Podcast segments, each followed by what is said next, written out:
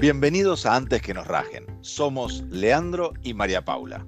Y los invitamos a un After Office virtual para descontracturar el management y hablar de todo lo que pasa en las oficinas. En el capítulo 1 tuvimos la visita de Mariana Gómez y hablamos de cómo afrontar desvinculaciones.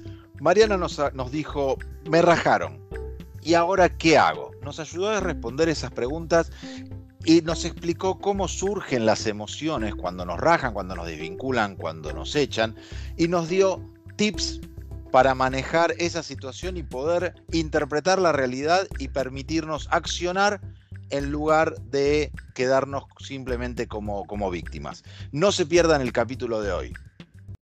Bueno, yo eh, entonces voy a seguir. Acá eh, cambié la pantalla saliendo un poco del título para hablar del lado de qué nos pasa cuando de repente somos despedidos, ¿no?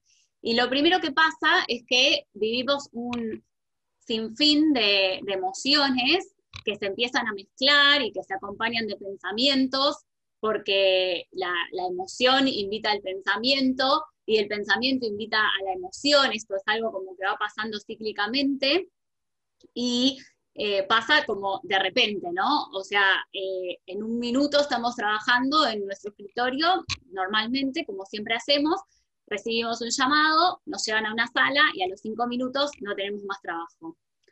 Entonces ahí empiezan a aparecer eh, varias emociones, entre las cuales yo puedo destacar eh, el enojo, por ejemplo, el miedo, la vergüenza, la frustración, la impotencia, el desconcierto, la desconfianza. Y todo eso empieza como a bailar adentro nuestro y a provocarnos algunas reacciones que no sabíamos que íbamos a tener, que no estábamos preparados para eso. Eh, y básicamente el tema es que desde mi punto de vista, lo que todo esto nos está invitando a hacer es aceptar estas emociones que nos pasan.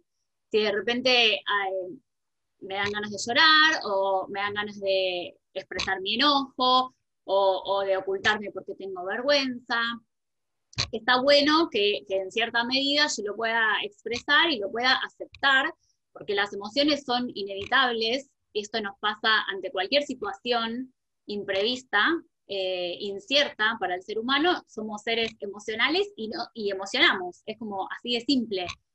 Entonces, eh, tal vez el camino de empezar a ocultar esas emociones no sería como el más apropiado, ¿no? O por lo menos no, no es el que me parece que nos abre posibilidades en este sentido. Entonces, como primer medida, conectar con esas emociones que, que me están pasando y aceptarlas.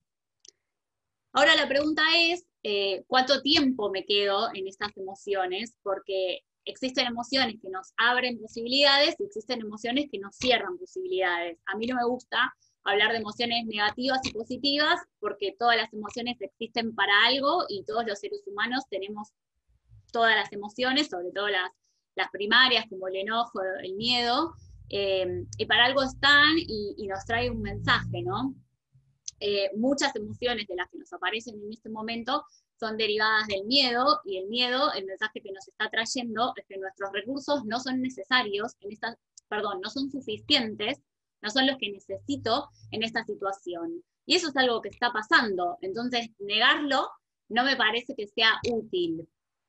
Así que desde ahí, conectar con eso que me pasa, validarlo, aceptarlo, habitarlo, pero también hacerme la pregunta de cuánto tiempo me voy a quedar ahí, ¿no? Porque lo que puede pasar es que eh, en el torbellino de todas estas emociones, yo me empiezo a sentir eh, que sucedió algo injusto, ¿no? Empiezo a ver el despido como una injusticia. Y probablemente sea una injusticia porque yo no estaba preparada, porque creo que nadie nunca está preparado, por más que se lo vea venir, una cosa es imaginarse, otra cosa es que suceda. Eh, y desde acá, entonces, lo que hago es empezar eh, en un círculo vicioso de ideas que no me llevan a ningún lado. Por ejemplo, eh, de repente puedo empezar a repasar una y otra vez los últimos hechos, las conversaciones, qué fue lo que hice, lo que dije, lo que no dije, lo que debería haber hecho, buscar explicaciones una tras de la otra, empeñarme en que quisiera que las cosas sean diferentes y negar lo que está sucediendo. Estas son reacciones totalmente normales del ser humano y del cerebro, porque para el cerebro es terrible no saber qué es lo que va a pasar mañana. Si bien todos sabemos en la teoría que vivimos en un mundo volátil, que vivimos en un mundo incierto, que no tenemos el control, que nada es predecible, para nuestro cerebro eso es fatal. Por eso los nenes eh, les gusta ver las películas una y otra vez y cuando termina una película te dicen la quiero ver de nuevo, la quiero ver de nuevo, la quiero ver de nuevo, porque el cerebro le gusta saber lo que va a pasar. Cuando estamos ante una situación de despido, nosotros no sabemos cómo vamos a salir de esa sala, cómo vamos a agarrar nuestras cosas, cómo vamos a saludar a nuestros compañeros, cómo lo vamos a contar en nuestra familia, qué es lo que vamos a hacer mañana. Ya no tenemos a dónde ir, ya no sabemos ni siquiera qué era levantarnos. Entonces todo eso nos hace verlo como una injusticia. Que de momento está bien, hasta puede ser eh, una injusticia, pero quiero reforzar esta pregunta de cuánto tiempo me voy a quedar mirando las cosas de esta manera. Porque, ¿qué pasa? Cuando yo estoy en la injusticia, cuando percibo cualquier situación como una injusticia, lo que hago es empezar a buscar diferentes explicaciones, relatos, justificaciones, excusas, y me invento una historia que podría llegar a ser real, pero lo más probable es que no sea real, porque me empiezo a inventar la historia de que yo no sirvo, de que soy una inútil, de que mi jefe siempre me tuvo bronca, que al final esa empresa era una porquería, o, la historia que cada uno se haga, que di todo y para qué sirvió y no me valoran, y entonces no me hubiera quedado hasta tarde, tales días, o X. Pero todo eso no nos lleva a ningún lado en este momento. Entonces, la pregunta que me parece que nos saca de acá es, ¿para qué me sirve todo esto que estoy pensando? ¿En qué me suma? ¿En qué me ayuda? Porque en este momento, más que nunca, necesito tener compasión de mí misma, necesito acompañarme, necesito mi autoestima y mi autovaloración. Y como estoy viviendo un duelo, porque un despido no deja de ser un duelo, como es el duelo de una separación de pareja, como es el duelo de la muerte de un ser querido, porque es algo que estaba en mi vida cotidianamente y deja de estar, lo más probable es que acá eh, se me aumente la autocrítica hacia mi persona y me baje mucho la autoestima, y no es eso lo que necesito. Si yo encima eso lo refuerzo con las historias que me cuento, no me estoy ayudando.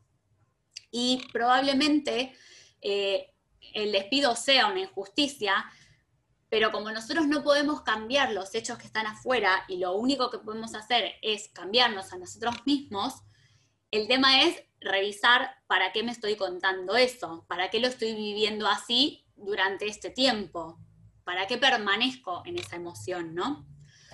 Porque cuando yo veo todo como una injusticia, empiezo a tomar acciones de las que me puedo arrepentir, acciones que si estaría en otra emoción, en otra percepción de la realidad, no tomaría. Entonces estas acciones, por supuesto, me llevan a determinados resultados y estos resultados no son los deseados. Entonces necesito hacer el caminito para atrás y empezar a revisar un poco mi emoción y mi pensamiento para no caer en resultados no deseados.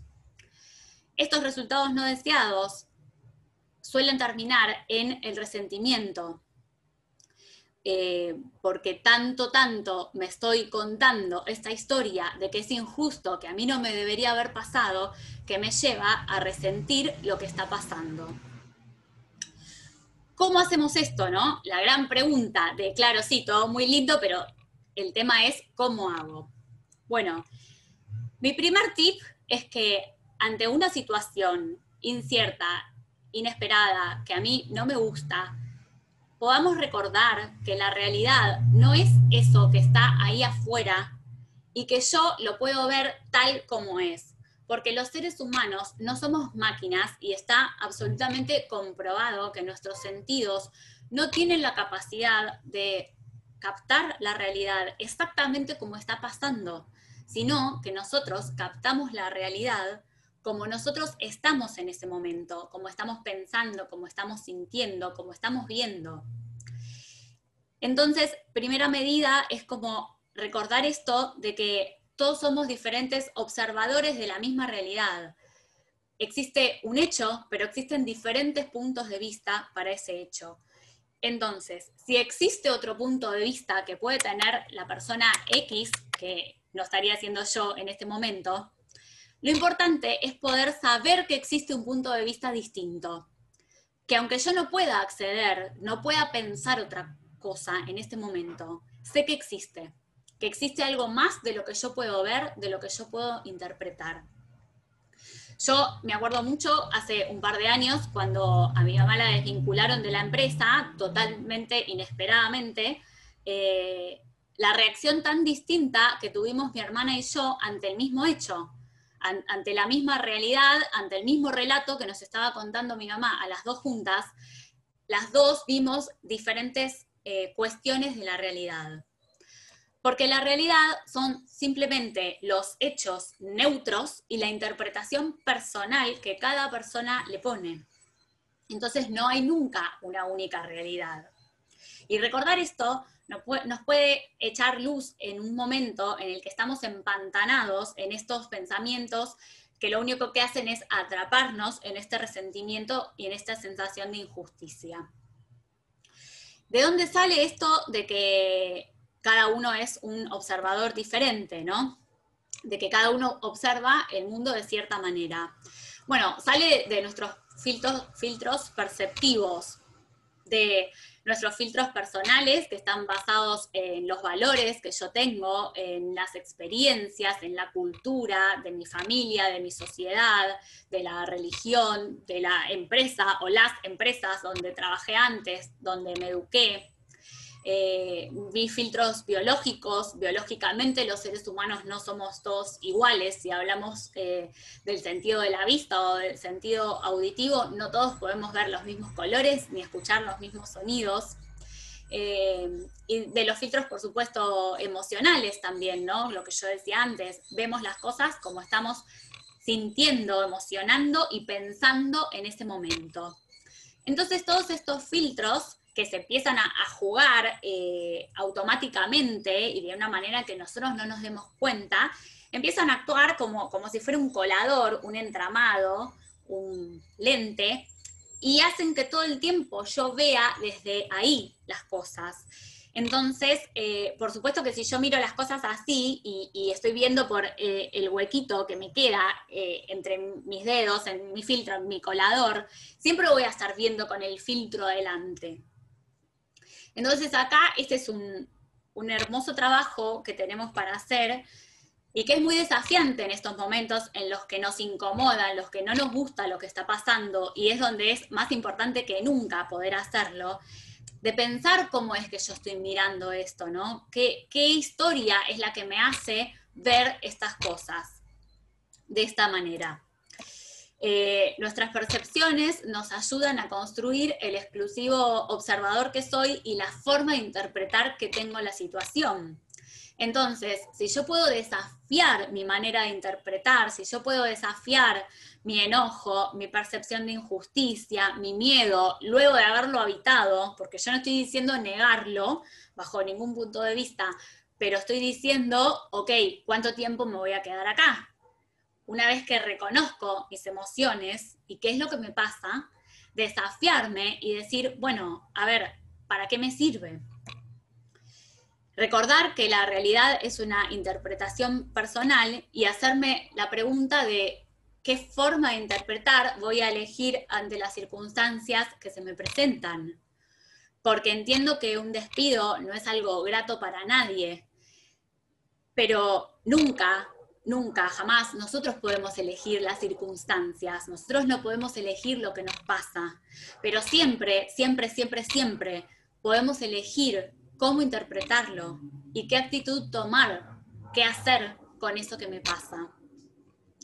Voy a leer, eh, bueno, se, se, me spoileó la siguiente filmina. Quiero ver si puedo leer un poquito el chat. Ay, se me fue. Bueno, acá está porque estoy viendo que hay varios mensajitos.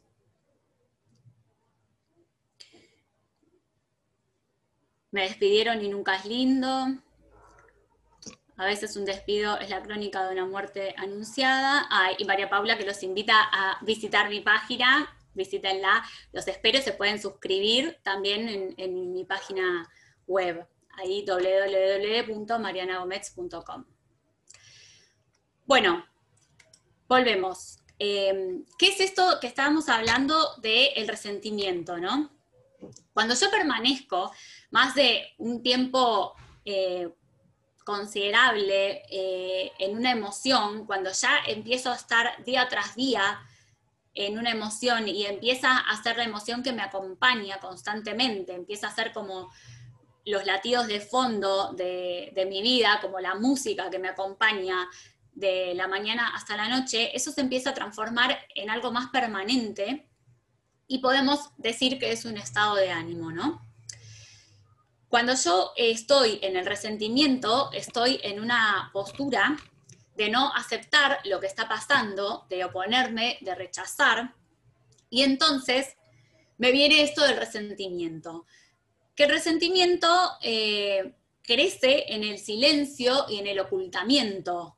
Por eso es una linda invitación eh, empezar a hablar de lo que nos pasa, ¿no? Empezar a, contar que no tenemos más trabajo, que fuimos desvinculados, porque no es ninguna vergüenza, como muchos a veces lo suelen vivir, es algo que puede pasar en la vida, que le puede pasar a cualquier persona. Y empezar a hablar de esto va a hacer que el resentimiento no tome poder y que no crezca lo va a sacar de, su salsa, digamos, ¿no? De lo que lo alimenta. Y además podemos recibir de personas inesperadas eh, ayuda o, posibilidades o nuevas ideas. Hace muchos años eh, yo estaba sin trabajo y justo en esa época estaba como muy de moda el Facebook y yo dije, bueno, no sé, yo le voy a contar a todo el mundo a través de las redes sociales estoy buscando trabajo y hice un post en Facebook diciendo eso y un compañero de la primaria con el que hacía 12 años que no hablaba, me contestó mi mensaje y me ofreció una entrevista en la empresa del padre y finalmente conseguí trabajo. Si yo eso lo, hubiera dejado en el ocultamiento, yo estaba, en ese momento estaba trabajando en un bar en negro 12 horas por día, eh, haciendo una cosa que no tenía nada que ver conmigo, pero si yo hubiera seguido en esa situación, eh, sin, sin hablar de eso, probablemente esta oportunidad no me hubiera llegado. Entonces, no solo para salir del resentimiento, sino para abrirnos a lo nuevo, expandir nuestras posibilidades, hablar de lo que nos pasa. Que bueno, igual es mi lema, ¿no? abrí como esta, esta charla diciendo, hablemos de lo que pasa, pongámoslo sobre la mesa, porque el mundo se maneja a través de conversaciones. Todo lo que hacemos en la vida lo hacemos a través de la conversación. Y lo que no decimos también opera. No quiere decir que porque de algo no hablemos no esté sucediendo. Y el resentimiento es como, como este sentimiento que siempre se grafica como el sentimiento del esclavo, en el sentido que me deja atado y anclado y, y fijo a esto que pasó y de donde yo no puedo salir y lo revivo una y otra vez en mi mente y empiezo a sentir como que está pasando ahora, aunque tal vez ya pasó hace un tiempo. Si yo sigo sintiendo desde ahí, lo revivo constantemente y por eso es que las emociones no se me van y se me hacen permanentes y se me eh, transforman en eso que acompaña mi vida, ¿no? Entonces la, invitación es eh, a pasar a lo opuesto, lo opuesto al resentimiento es la aceptación.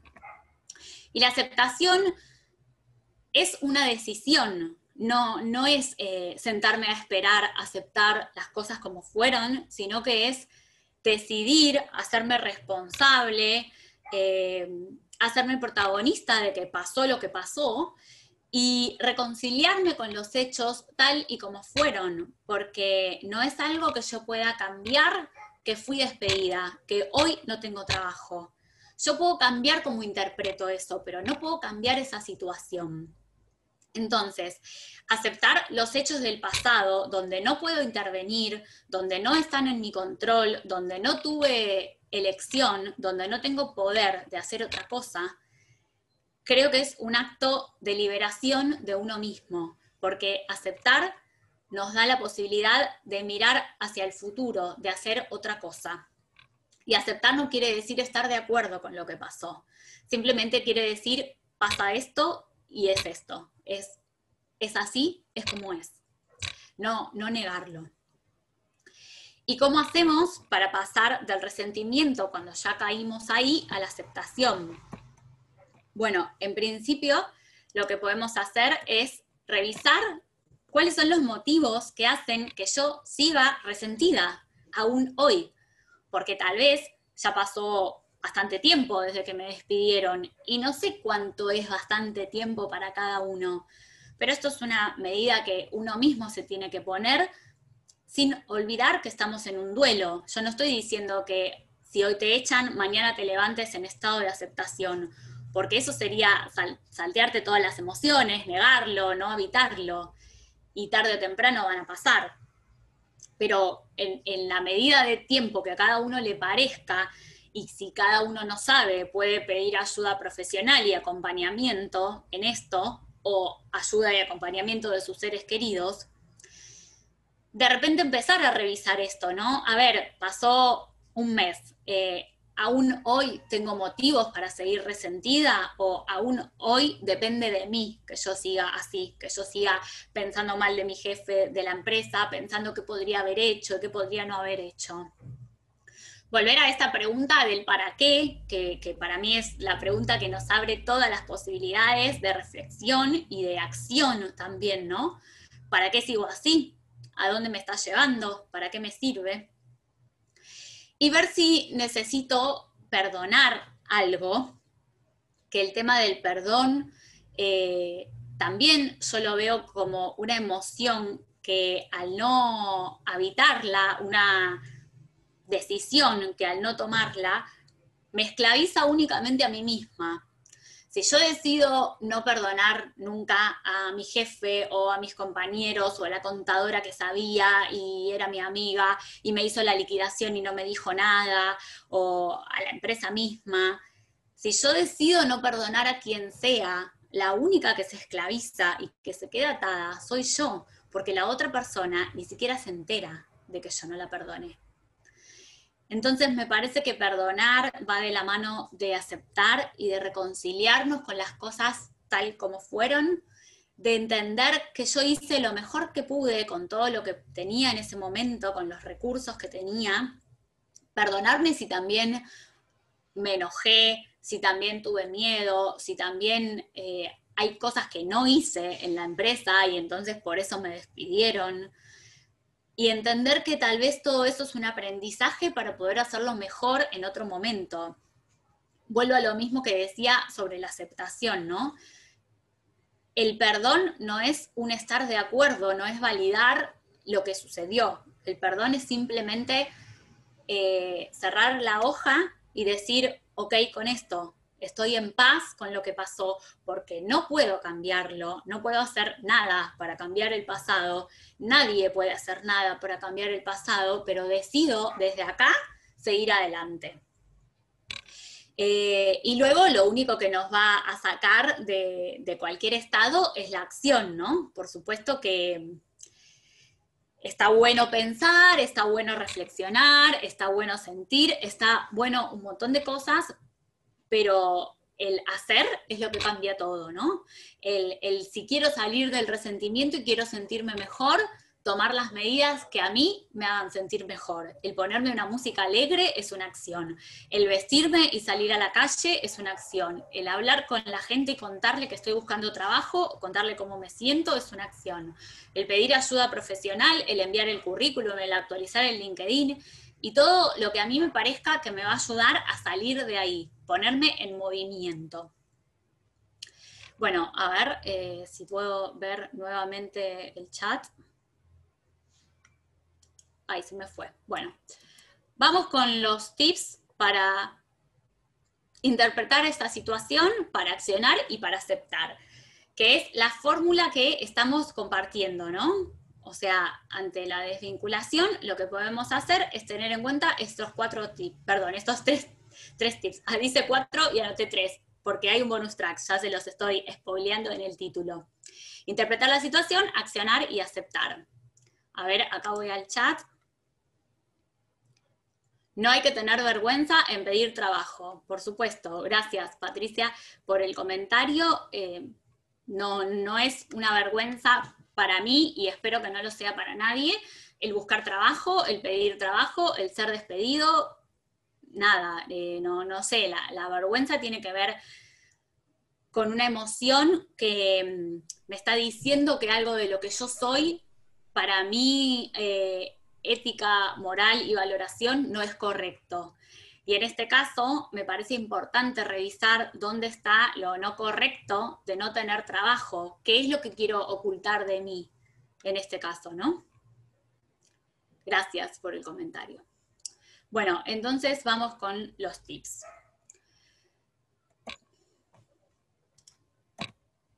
Bueno, eh, lo primero que les quiero traer es el separar el ser de el tener. ¿Qué quiere decir esto, no? Yo no soy mi trabajo, en ningún caso, ni, ni, cuando estoy despedido, ni cuando no estoy despedido. Yo no soy mi trabajo, yo hago mi trabajo, que es algo muy distinto. Una cosa es lo que yo soy y otra cosa es lo que yo hago, en cualquier circunstancia de la vida, en cualquier instancia. Mis acciones son una cosa, mi ser es otra. Por supuesto que mi ser se forma de mis acciones y mis acciones forman mi ser, pero son dos cosas diferentes. Entonces acá me puedo preguntar, ¿qué otra cosa puedo hacer? Y esto es lo que me va a ayudar, como decimos, a, accionar y a ir hacia adelante, ¿no? abrirme a las posibilidades futuras. El resentimiento se encuentra en el pasado, pero la pregunta que me abre es, ¿qué otra cosa puedo hacer? con lo que yo tengo, qué es lo que sé, qué es lo que disfruto. Yo no, no me canso de ver casos de que un despido les cambió la vida para bien, porque así decidieron tomárselo. No es una cuestión de suerte, es una cuestión de que tal vez eh, tuvieron un momento de poder conectarse con lo que querían hacer, quizás es una pregunta que hace 20 años no se volvieron a hacer de, bueno, ¿qué es lo que a mí me gusta? ¿Qué es lo que disfruto? ¿Qué es lo que sé? ¿En qué soy buena? O una oportunidad para quizás frenar un poco y descansar, aunque sea antes de tiempo, inesperadamente, como tal vez le, le pasó a mi mamá, que hoy la verdad eh, está chocha de no tener trabajo y hace un montón de otras cosas que a ella le hubiera encantado hacer en otro momento y aprovecha el tiempo para hacer yoga, para estudiar inglés, para aprender tango, folclore y un montón de cosas que antes no podía hacer. Entonces, quizás preguntarse desde ese punto de vista, bueno, ok, ¿qué hago con esta situación que me tocó? Em, bueno, tomando esto de yo no soy mi trabajo, les comparto una rueda que a mí me gusta llamar rueda de la vida, sé que tiene otros nombres, en la que les traigo algunas áreas que componen nuestra vida y los invito a que cada uno pueda hacer la suya. Esta es una que eh, es la mía, como para hacerla sencilla. Eh, mi vida, además de estar compuesta por mi trabajo, está compuesta por la diversión, por mis relaciones personales y relación de pareja, por el desarrollo personal, por la familia, por los amigos, por la salud, por las finanzas y por la economía. Y si ustedes miran la, totalidad de esta rueda que tenemos en pantalla, el trabajo es simplemente una porción, ¿no? Representa una parte de mí. A esto es a lo que me refiero con que yo no soy mi trabajo, yo tengo un trabajo, que es algo como súper distinto. Bueno, a ver. El otro tip, yo soy más grande que la circunstancia, siempre, siempre soy más grande que la circunstancia, porque si no esto no me estaría pasando a mí. Es como irreal creer que yo no puedo con esto, porque me pasa todo lo que yo puedo manejar. El tema es dónde yo me paro. Si yo me paro en que yo soy chiquito y la circunstancia es enorme, bueno, si yo estoy teniendo esa visión es algo como muy amenazante y me va a dar miedo, me va a dar enojo, pero eso no es real, porque la vida es mucho más grande que esta circunstancia. Acá en el chat me dice, Acuerdo completamente con lo que dijiste, abrir conversaciones. Podemos verlo como una oportunidad, un desafío a nosotros mismos. Se puede hacer un cambio radical y disfrutar muchas cosas que antes no pude.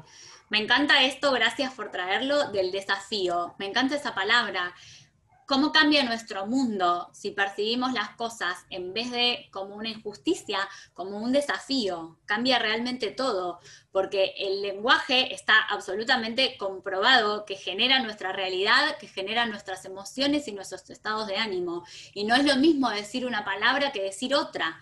Entonces, como yo nombro las cosas, como yo me hablo y lo que yo digo, va a impactar totalmente en lo que yo siento y en lo que yo hago y por supuesto en los resultados, como veníamos diciendo antes. Gracias por traer esta palabra tan linda del desafío. Bueno, volvemos al círculo, ¿no? Acá está como súper gráfico y en números que yo soy más grande que la circunstancia. Si mi vida se compone de toda esa rueda que yo recién les compartía a grandes rasgos, que tiene ocho partes, y estoy teniendo un tema, un conflicto, un asunto en una sola parte, mi vida o la circunstancia todavía tiene siete octavos y un octavo es lo que está como ahí enclenque, por decirlo de, una palabra súper moderna que traje. Entonces, eh, soy más grande que la circunstancia, está en números, no es una percepción, soy más grande. Y pararme ahí me va a hacer sentir el poder y la autoestima que necesito para salir de esta situación. A ver banco con Filmina y Enclenque. Gracias. Otra, otra moderna como yo, seguramente, que, le gustó esa palabra. Los millennials después me mandan un mensaje por privado y les explico qué quiere decir. Bueno, a ver. Esto es mi trabajo y eso soy yo. O sea, es como cuando estamos enfermos, ¿no? A ver, si yo estoy enferma porque me agarró gripe o no sé, porque tengo fiebre, lo que sea que tenga, eh, no estoy muerta, estoy enferma. Entonces hay una parte de mí que tengo que recuperar. Esto es lo mismo. Bueno, tip número 3. Vivimos en un presente continuo constante. Y este tip es uno de los que yo más amo para la vida misma. Y me refiero a esto de cómo nombro las cosas, ¿no?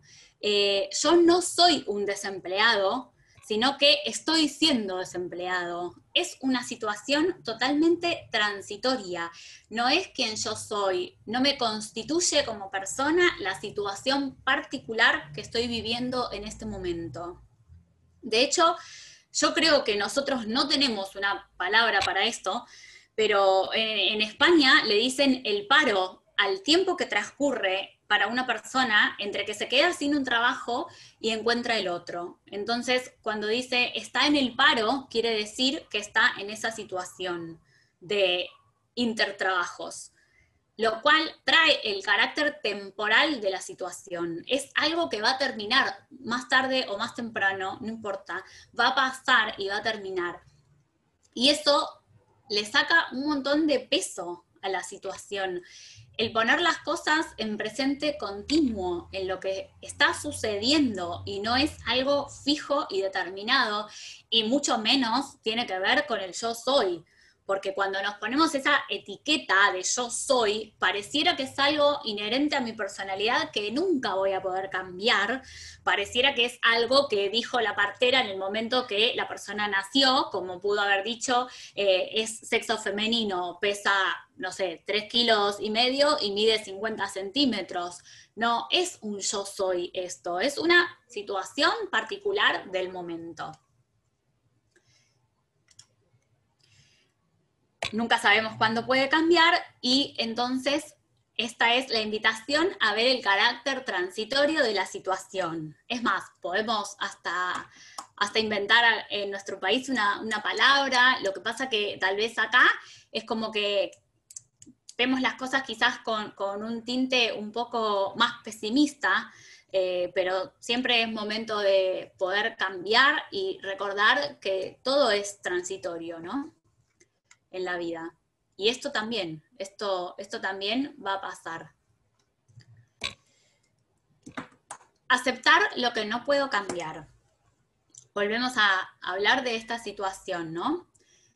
Nada puedo hacer para cambiar una situación que está en el pasado. Lo único que puedo hacer es cambiar el significado que le estoy dando.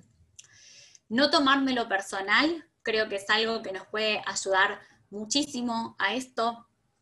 Muchas veces no sabemos qué es lo que pasa del otro lado y muchas veces no tenemos información tras bambalinas, digamos, de si el gerente tuvo que elegir porque no le quedó otra opción y le dijeron, bueno, necesito tres personas eh, y, la verdad es que no le quedó otra opción porque tenía que elegir alguna. Yo trabajé eh, en la época del 2001, cuando hubo una fuerte crisis eh, acá en la Argentina y una gran reducción de personal, y, nuestro gerente nos blanqueó a todos que él realmente se hubiera quedado con todos, pero que todos sabíamos la situación por la que estaba pasando en la empresa, y que no le quedó otra que tener que elegir a dos personas que él nunca en su vida hubiera elegido. Muy pocas veces tenemos acceso a esa información, pero considerar que puede estar pasando eso ya me alivia y me cambia el significado, ¿no? y me ayuda a aceptar. Entonces la pregunta que me gusta es, ¿dónde voy a focalizar mis acciones y mi energía? Porque si sigo focalizando en querer cambiar lo que no puedo cambiar, no voy a llegar nunca a ningún lado. Entonces, la decisión es focalizar las energías hacia adelante, hacia donde a mí me sirva. Y de esto es de, lo que principalmente trabajamos los coaches, ¿no? De acompañar a las personas a que puedan interpretar las situaciones de una manera que les sirva, que les haga sentir bien, que les sea posibilitadora, para hacer lo que ellos quieren hacer. No es que algo está bien o algo está mal. Lo único que los seres humanos buscamos es estar en bienestar sentirnos bien, sentirnos tranquilos, sentirnos cómodos, sentirnos a gusto. Y eso tiene un montón que ver con el significado que le damos a las cosas y con la interpretación.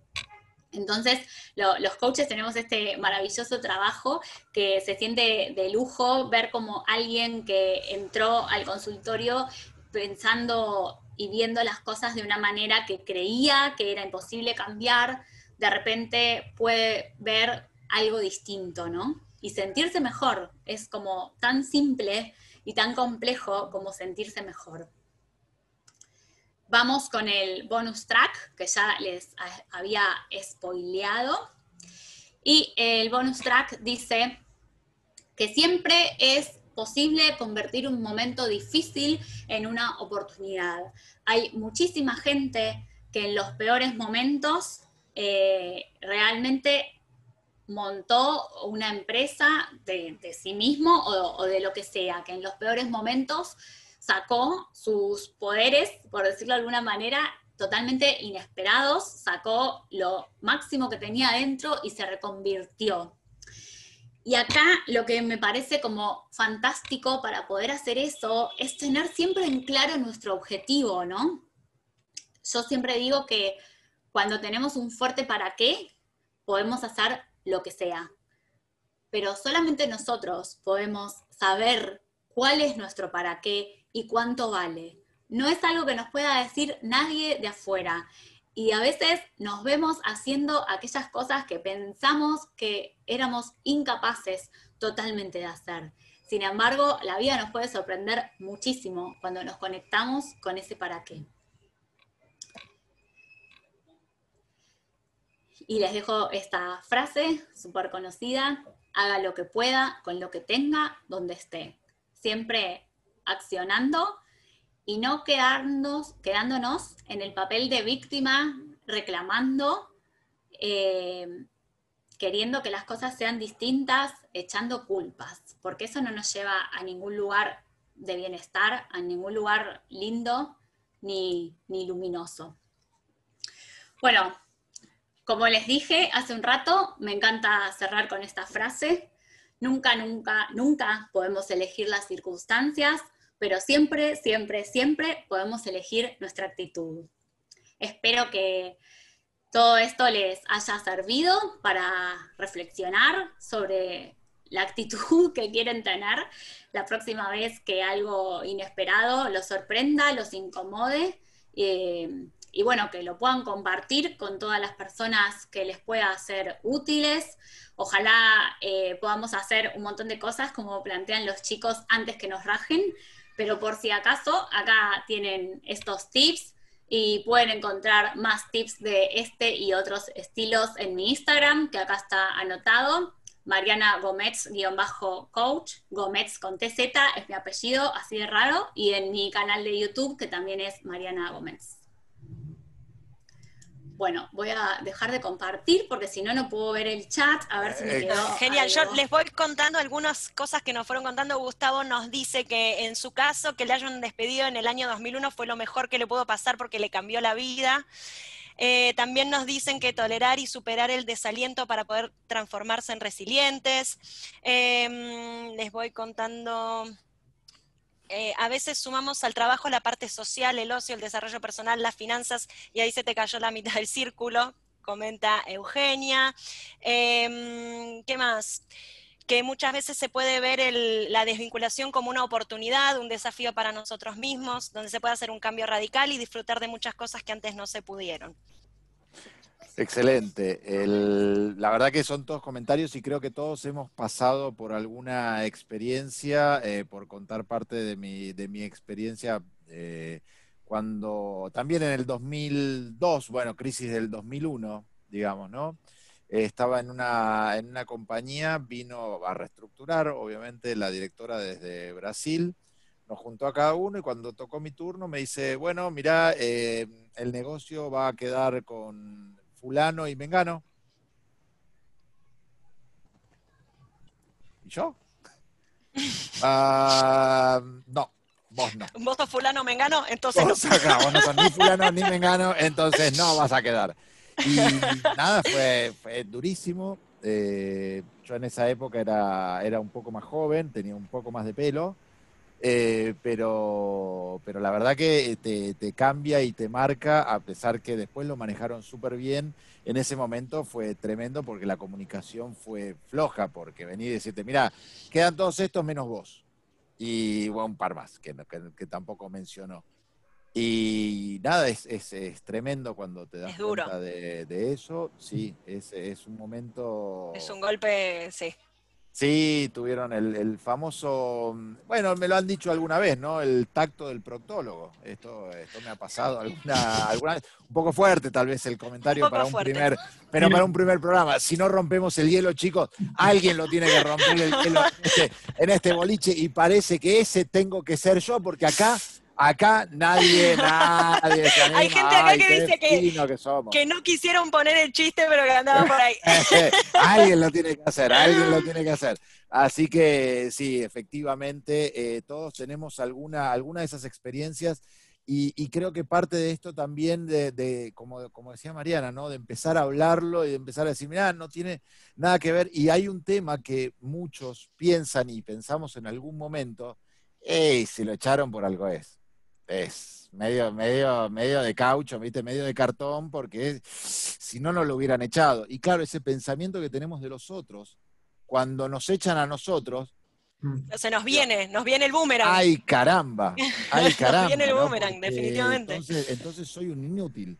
Y ahí, eh, a pesar de que me, me, lo han dicho muchas veces esto, eres un inútil, me lo han dicho fuertemente, pero pero ahí viene lo que decía Mariana, ¿no? Cómo nos impacta en, nuestra propia forma de ser, eh, en, el, momento. Y ahí me gusta el, me gusta el cierre de, la actitud, es una decisión. Eh, María Paula siempre le dice oportun crisis, ¿no? Eh, a, este, a, este, a, este, momento. A mí me gusta traer una frase de Disney que es transformemos este momento trágico en uno mágico. y esto también se puede hacer, se puede llevar adelante. Eh, pero lleva mucho esfuerzo y principalmente una decisión personal. María Paula, tenemos una sorpresa. Te comprometiste vos. Me comprometí a, una, sorpresa. Y le vamos a dar la bienvenida a Adriana, Adri de Ojo que Piensa. Hola Adri, ¿cómo estás? Hola, bien, muy bien. Soy Adri, me puse Ojo que Piensa, pero mi nombre no es Ojo que Piensa, obviamente. Ojo que Piensa es un proyecto que nació gracias a estos dos genios de María Paula Pasica y Leandro Cobas. Entre los tres construimos este, este, este nombre que costó tanto poner. Eh, lo, que hacemos eh, básicamente es pensamiento visual, eh, que el pensamiento visual es una excelente metodología. Para el que no lo conoce, también los invito a, a seguirme ahí en la cuenta de Ojo que Piensa en Instagram. Básicamente eh, enseño la técnica que nos sirve para facilitar procesos, equipos, etcétera. Eh, se lleva muy bien con el coach, con el coaching, así que ahí, Marian, tenemos un montón de cosas en común.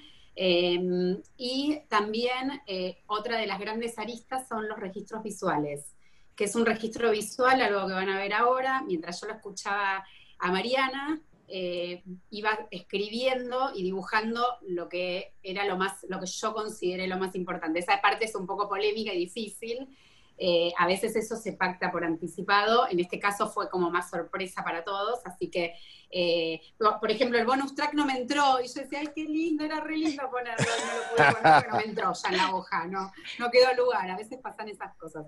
Pero no te preocupes que por eso es bonus track, así que todo bien. Tengo que hacerlo en otro. Así que si quieren, eh, Lean, necesitaría que me compartas el, el host, así puedo compartir pantalla. Sí, ahí lo tenemos a, Rodrigo. Ah, Rodri, Rodrigo, por favor. Les cuento, mientras tanto, tienen en el chat los accesos para, para seguir a Adri, para seguir a Ojo que Piensa, para ver em, de qué se trata esto de, Ojo que Piensa y del pensamiento visual. Así que vayan cliqueando ahí. Mientras tanto, también les cuento eh, otros comentarios que nos fueron dejando. Em, Marcela nos cuenta que ella estaba en 2002 cursando la, la, universidad y que más de la mitad de los, de los compañeros que estaban con ella se habían quedado sin trabajo. Eh, Claudia nos cuenta que se quedó sin trabajo a los 57 años y sin resto para sobrevivir y que es difícil, pero dice que reconoce que la actitud que uno tiene puede ayudar bastante, un poco también lo que, lo que contaba recién Marian.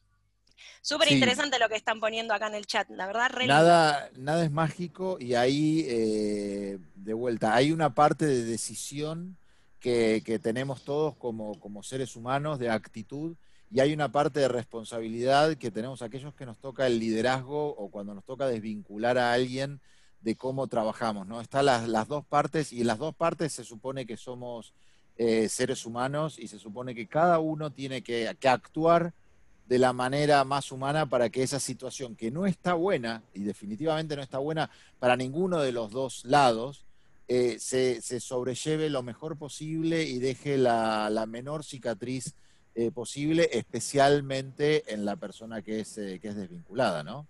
Ahí tenemos el, el graphic recording que nos, que nos regala Ojo que piensa. Mirá qué lindo.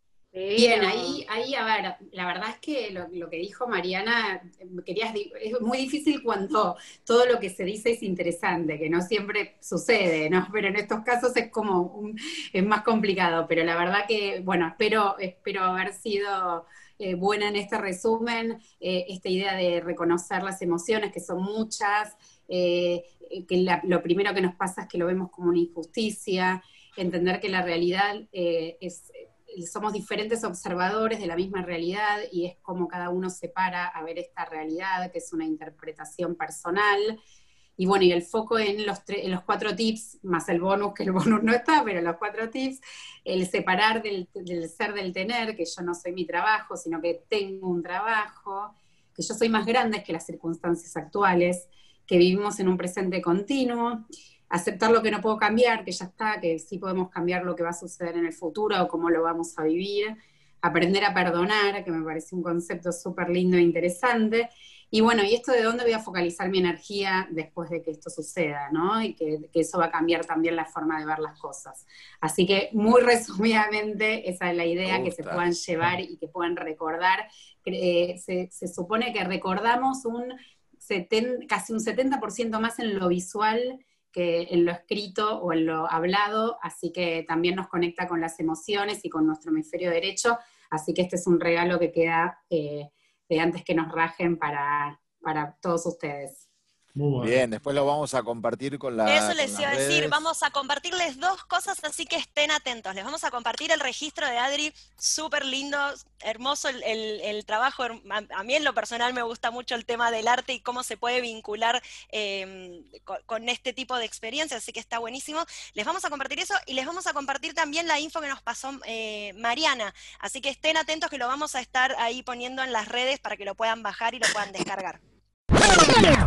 Te invitamos a ver Antes que nos rajen, un programa quincenal online y gratuito. Para saber más, podés buscarnos en Instagram y en LinkedIn.